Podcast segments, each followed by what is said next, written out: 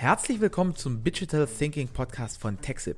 Ich heiße Erik, bin Geschäftsführer einer der leistungsfähigsten Digitaldruckereien Deutschlands und spreche hier mit tollen Menschen, die dir wertvolle Impulse rund um das Thema Druck und Medien und vor allem deine persönliche Weiterentwicklung geben. In der letzten Printsites-Episode haben wir auch viel über Expertise gesprochen und bei uns nennen wir das natürlich Texpertise. Und da gibt es ein Thema, was ich besonders beeindruckend finde, und zwar die textilen Fassaden. Und das Ding ist natürlich ähm, so, äh, könnte man ja bei jedem Unternehmen draußen ans Firmengebäude so eine textile Fassade ballern. Aber ich dachte, wir sprechen mal darüber, wann lohnt sich das, was sind da so die Vorteile und was muss man beachten. Und du hast da ja echt schon einige Projekte in dem Bereich umgesetzt. Also nee, alleine natürlich, weil das geht gar nicht, also ja mit, dem, mit dem Team.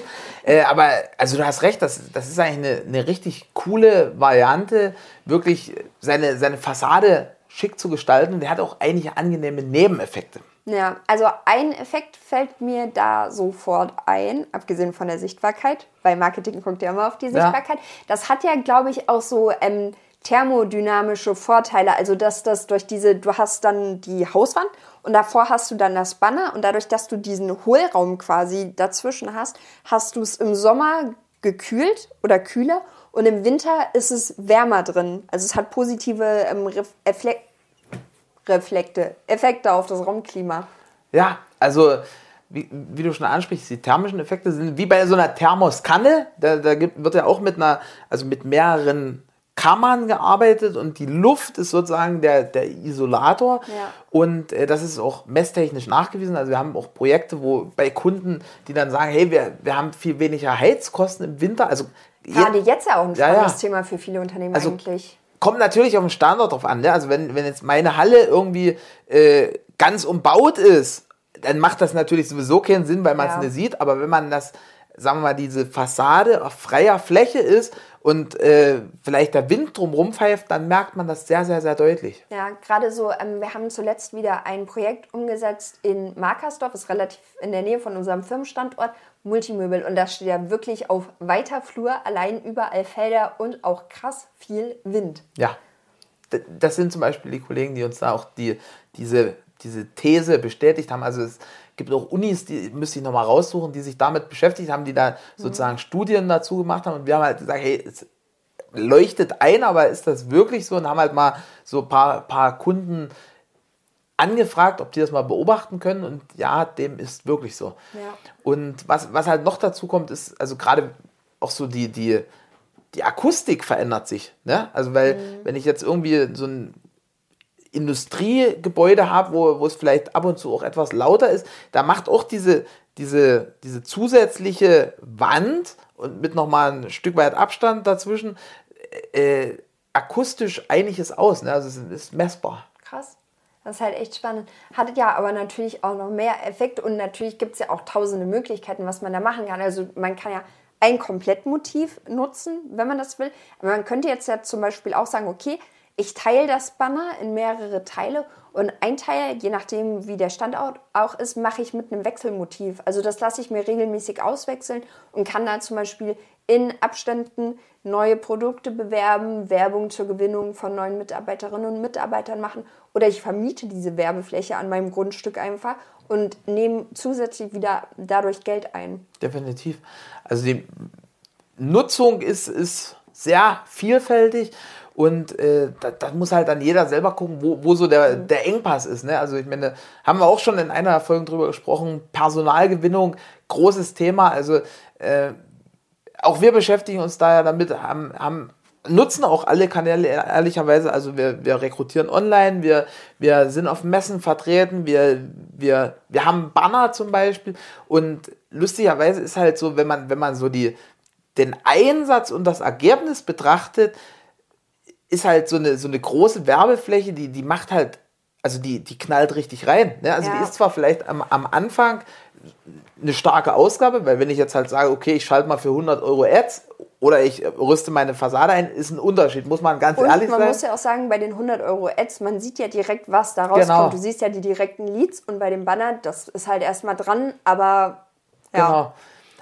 Kommt natürlich auch wirklich immer auf den Standort drauf an. Also wenn ich jetzt an, sagen wir mal, mitten im Wald meine Halle habe irgendwie und, und dort nur meine Mitarbeiter hinfahren und sonst fährt niemand vorbei, macht das nicht. Also es sei denn, diese, diese thermischen Effekte äh, rechnen sich so schön, dass das kann man alles auch wirklich ausrechnen, ja. dann macht es Sinn, aber dort würde ich halt also da reicht ein unbedrucktes Banner, um diese Wirkung Oder zu erzielen. man könnte zum Beispiel auch sagen, habe ich jetzt, ist jetzt keine textile Fassade, aber habe ich in England ganz, ganz viel gesehen, dass Häuser, die renoviert wurden, im Hintergrund wurde renoviert und im Vordergrund war dann das Haus auf dem Banner zu sehen, wie es dann fertig aussieht, was natürlich auch das Stadtbild 500 Mal attraktiver macht, als wenn du da einfach nur eine Baustelle hast. Also ist jetzt ein bisschen weg von der textilen Fassade, aber so ein großes Fassadenposter, was so über eine komplette Hausseite geht, ist ja.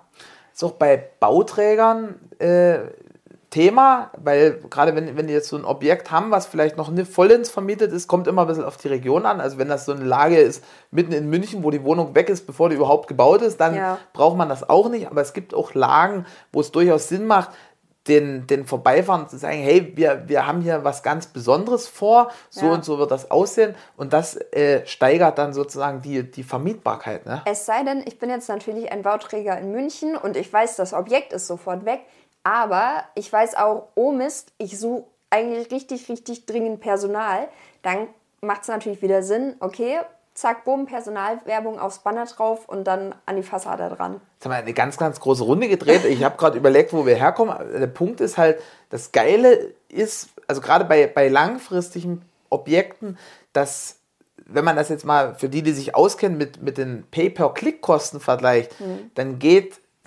der Pay-per-Click einer Fassade irgendwann gegen Null. Ja. Ne, also wenn ich, wenn ich jetzt an einer stark befahrenen Straße bin und halt Betrag X für meine Fassade ausgebe, aber dort jeden Tag Leute vorbeifahren, günstiger kann ich die Werbung nicht schalten. Und ganz, ganz wichtiger Punkt, den viele vergessen bei, bei so Großformaten, das ist unfilterbar. Also wir, du kannst wir, es nicht wegklicken, ja, du kannst also das wir, Tab nicht schließen. Wir leben in, in einer Zeit, das kennst du, das kennen alle von den Zuhörern und Zuschauern, wo man so viel Werbung eingeblendet kriegt. Also bei, bei Instagram oder Facebook ist stellenweise jeder, jede, jede dritte, jedes dritte Bild, was man sieht, oder also Video-Ad oder was auch immer, auf jeden Fall ein Drittel Werbung und ja. äh, in, in der Realität oder YouTube, ne? Also ich bezahle da Geld dafür, dass ich halt bei YouTube keine Werbung sehe.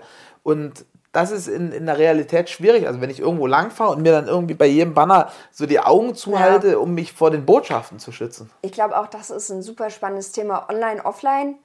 Nicht versus, würde ich genau. sagen, sondern und, weil in Summe das total Sinn macht, das zu verbinden. Ich habe irgendwann vor ein paar Jahren mal eine Studie gelesen, dass der ROI um vier, glaube ich, erhöht wird durch Printwerbung ähm, was ja schon auch eine Zahl ist.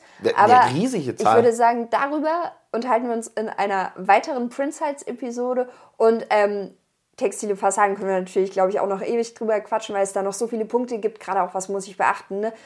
Konfektion, Unterkonstruktion von dem Ding, wenn das auf Windstärken ausge, ähm, ausgesetzt ist oder auch das Material, das Richtige, was verwendet wird, Statik. Welches, welches Druckverfahren, Statik, genau, Statiker mit ins Boot holen und so weiter und so fort.